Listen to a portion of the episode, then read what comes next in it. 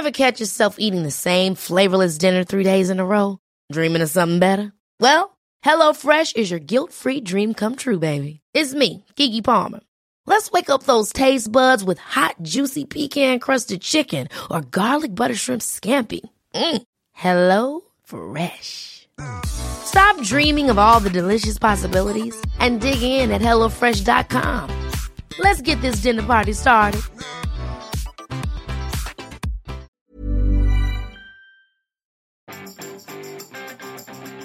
Votre smartphone est devenu votre appareil photo principal. Bonjour, bonjour, bonjour, bonjour, c'est Bertrand, votre coach web. Bienvenue dans ce nouvel épisode du podcast, épisode 288. Oui, bon, je vous fais cette petite accroche là parce que c'est un constat que j'ai fait.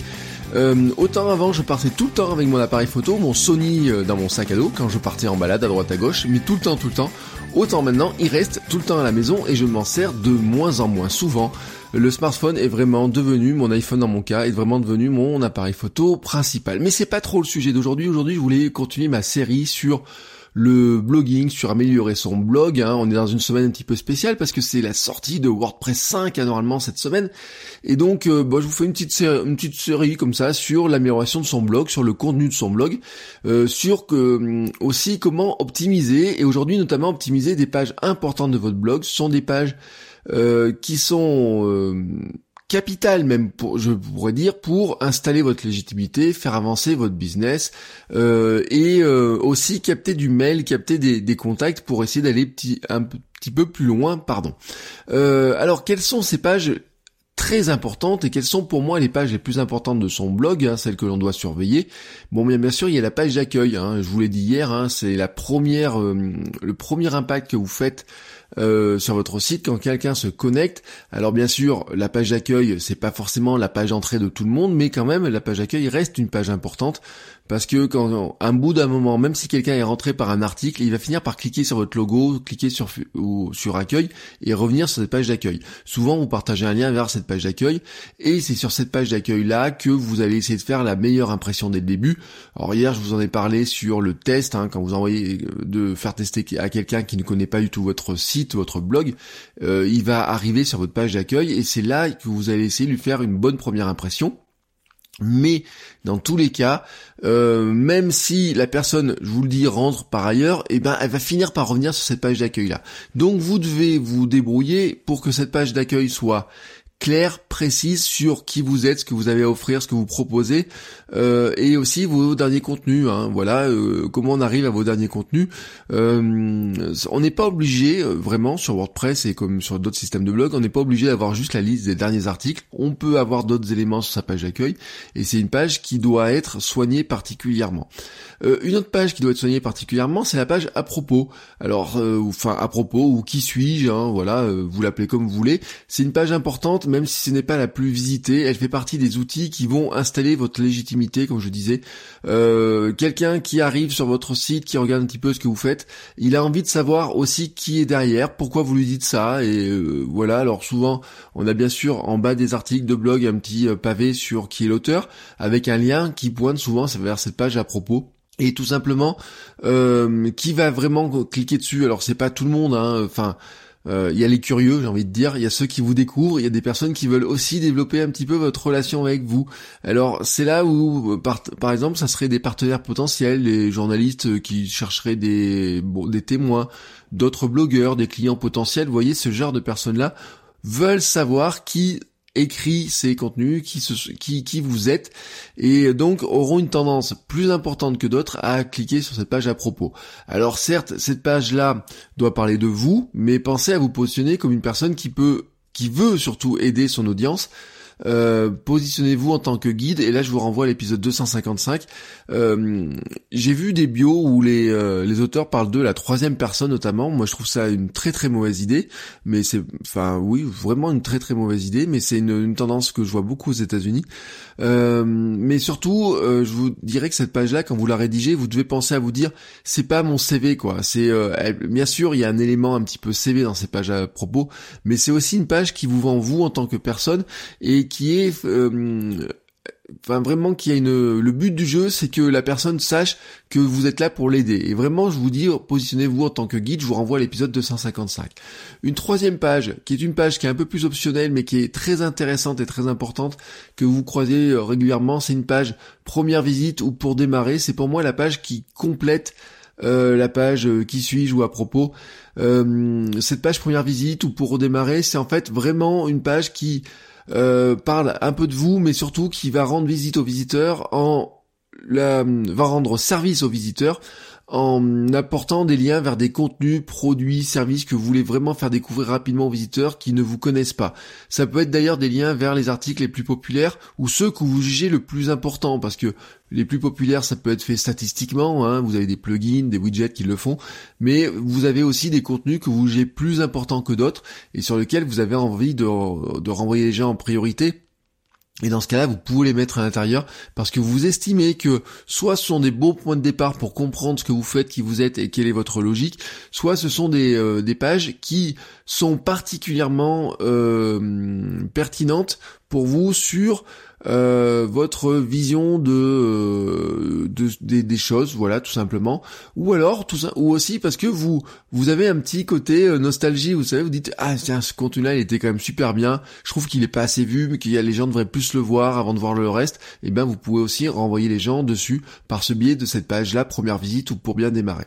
Euh, une autre page qui, elle, par contre, est indispensable et importante, c'est la page contact. Euh, c'est le premier moyen de convertir vos efforts. Euh, une page contact, tout simplement, c'est que si on veut vous contacter, certes, il y a les réseaux sociaux qui existent. Vous avez sûrement fait des liens vers les réseaux sociaux, mais ça ne suffit pas. Il y a des gens qui aiment bien vous contacter par mail. au minimum, hein, c'est vraiment un formulaire, de contact par mail et pourquoi pas d'autres moyens. Alors bien sûr, ça peut être les réseaux sociaux, genre je, je, le redis, mais ça peut être aussi et vraiment ça peut être intéressant par rapport euh, pour certaines personnes s'y attachent, c'est un numéro de téléphone, euh, ça peut être une adresse Skype aussi, mais le numéro de téléphone pour certaines personnes est très rassurant parce que derrière ils voient que c'est une personne qui n'est pas très loin tout simplement, qui est euh, joignable assez facilement. Et dans certaines activités c'est très intéressant de mettre votre numéro de téléphone. surtout si vous êtes dans une approche pour trouver du boulot par exemple, ou être contacté en tant que freelance.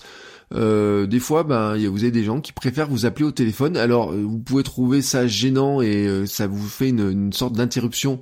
Oui, ça vous fait une véritable interruption dans votre dans votre quotidien. Mais pour certaines personnes, le, téléphone est un moyen de contact privilégié. C'est à vous de juger si vous voulez être contacté par le téléphone, par Skype ou, ou quoi. Mais au minimum, un formulaire de contact par mail, c'est vraiment le minimum. C'est vraiment le premier moyen de convertir vos efforts. Vous faites beaucoup d'efforts pour faire venir des gens, vous faites beaucoup d'efforts pour leur montrer du contenu. Si quelqu'un veut vous laisser un message et vous en dire plus, certes il y a les formulaires de euh, commentaires, certes il y a les réseaux sociaux, mais un vrai formulaire de contact, une page contact, c'est quand même un élément super important. Enfin, euh, d'autres pages qui sont Enfin, enfin non, parce qu'il y a encore d'autres pages importantes.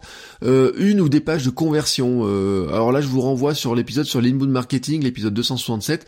Je vous parlais de des efforts qu'on doit faire pour convertir un visiteur anonyme en visiteur un peu plus connu. C'est-à-dire comment on doit essayer de capter du mail.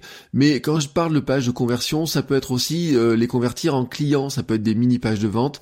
Euh, ce n'est pas forcément des pages d'abonnement et de newsletter, ça peut être des pages de vente, oui, tout simplement. Euh, dans l'épisode 267, je vous parlais de lead magnet, donc téléchargement d'un PDF. Euh, j'en ai mis un sur mon site hein, euh, il y a 2-3 jours, j'en ai parlé récemment. Alors ces pages de conversion, en fait, ce sont souvent des pages qui sont taillées pour la conversion. C'est aussi pour ça qu'on les appelle des landing pages, parce que souvent on envoie les gens directement sur ces pages-là depuis des réseaux sociaux, depuis des publicités, depuis des mails. Euh, on envoie directement les gens sur ces pages-là pour donner vraiment tous les arguments pour que les gens aillent au bouton Hein, euh, et au formulaire de conversion. Alors qu'est-ce qu'on, comment on fait? Bah, en général on enlève la barre latérale du blog. Euh, il n'y a pas de commentaires, c'est vraiment une page simple. Euh, j'ai même vu certaines pages où il n'y a que le logo en haut, il n'y a même pas les menus. Vous voyez, on est sûr que la personne n'ira pas à droite à gauche. C'est vraiment des pages qui sont taillées pour amener les gens, je le redis, vers vos boutons d'abonnement, de formulaire, d'achat, avec des arguments pour amener les gens vers cette conversion. Moi, j'ai une tendance à trouver que souvent ces pages sont très longues et trop longues à lire. je, je, ne les lis quasiment plus parce que je sais, elles sont toutes faites de la même manière. mais vous voyez très bien de quoi je parle. Moi, je suis pour des pages relativement courtes, même si bien sûr les rois du copywriting vous diront qu'il faut des pages longues. Euh, ça, c'est chacun a sa vision des choses. Euh, mais en tout cas, vous voyez très bien que vous avez ces pages-là. Là encore, c'est un, moyen pour vous de convertir ben, des gens qui sont à l'origine des visiteurs, qui trouvent que ce que vous faites est sympa, euh, qui voudraient en savoir plus, et vous allez essayer de les amener finalement vers des éléments qui vous permettront, vous, par exemple, de les recontacter, mais aussi de leur vendre quelque chose. Enfin, vous avez d'autres pages importantes, notamment si vous avez un blog établi, vous avez des pages ce que, que celle que j'appelle finalement les euh, alors c'est pas les vaches à lait du contenu mais presque vous voyez un petit peu ce que je veux dire dans, dans, l'esprit. C'est à dire que ce sont des pages et des billets de blog qui génèrent beaucoup de visites par elles-mêmes tout simplement parce qu'elles sont souvent très bien référencées. Elles apportent un trafic naturel important. Alors soit parce que finalement vous les avez bien optimisées à une époque soit parce que finalement elles sont positionnées sur un sujet porteur, soit parce que finalement il y a moins de concurrence sur la thématique, soit parce que c'est un ensemble d'éléments. Vous voyez, ça peut être aussi euh, le euh, un cas de le SEO est bon, comme je vous le disais. Ça peut être aussi à des partages sur les réseaux sociaux assez réguliers, assez importants. Et puis comme finalement le SEO amène pas mal de visiteurs dessus, que les gens la trouvent intéressante, ils la repartagent. Bref, vous avez des pages qui d'une manière ou d'une autre vous amènent beaucoup plus de trafic. Euh, il y a toujours le cas, hein, si vous prenez la loi de Pareto, hein, les 80-20 vous avez toujours quelques pages dans vos contenus, euh, moins de 20% de vos pages qui vont générer 80% de vos visites. Euh, surtout sur des blogs établis, c'est souvent des pages qui sont assez anciennes, il faut le dire. Euh, moi j'ai des pages qui ont 3-4 ans qui continuent à amener énormément de trafic euh, sur mon blog en comparaison des autres pages. Alors ces pages-là, bah, vous allez les identifier par vos statistiques, hein, Google Analytics par exemple, ou un autre outil de statistiques, mais vraiment à essayer de les identifier, de voir quelles sont ces pages qui sont qui amènent le plus de trafic.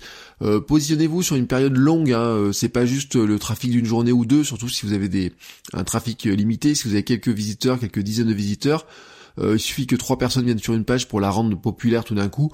Euh, positionnez-vous sur une, période plus longue. Quelles sont les pages qui, de mois en mois, sont finalement celles qui reviennent toujours en avant dans les visites? Et dedans vous allez les adapter pour ajouter des liens vers d'autres contenus clés de votre blog, euh, mais aussi des blogs euh, d'abonnement à votre newsletter ou des liens vers les pages de conversion. Vous voyez, c'est comment vous finalement ces pages-là qui attirent naturellement beaucoup de trafic, vous allez les adapter et les transformer en pages qui vont aussi vous permettre de faire découvrir d'autres contenus plus récents et qui eux ont moins de trafic mais qui sont pour vous très intéressantes et ces pages de conversion, de vente, euh, mais aussi peut-être d'abonnement à, vos réseaux sociaux si les réseaux, les réseaux sociaux sont pour vous une priorité. Alors il y aurait probablement d'autres pages euh, importantes à optimiser là qui vont dépendre aussi un petit peu de ce que vous avez mis sur votre site. Euh, moi je vous ai donné ma vision hein, de pour moi les les 5 6 grandes pages qui sont vraiment vraiment vraiment importante euh, à optimiser. Euh, il y en a un peu plus si on ajoute ces anciennes pages et billets de blog importants. Euh, vous avez donc maintenant un petit peu de boulot pour ajouter ces pages si vous ne les avez pas déjà créées et optimiser ces pages si elles sont déjà créées mais que vous trouvez qu'elles ne sont pas terribles.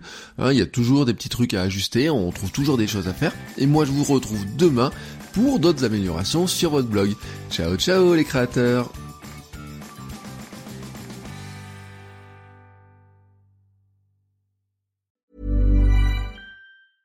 Hi, I'm Daniel, founder of Pretty Litter. Did you know cats tend to hide symptoms of sickness and pain? I learned this the hard way after losing my cat, Gingy. So I created Pretty Litter, a health monitoring litter that helps detect early signs of illness by changing colors, saving you money and potentially your cat's life. Pretty Litter is veterinarian developed, and it's the easiest way to keep tabs on your fur baby's health right at home. Go to prettylitter.com and use code ACAST for 20% off your first order and a free cat toy. Terms and conditions apply. See site for details.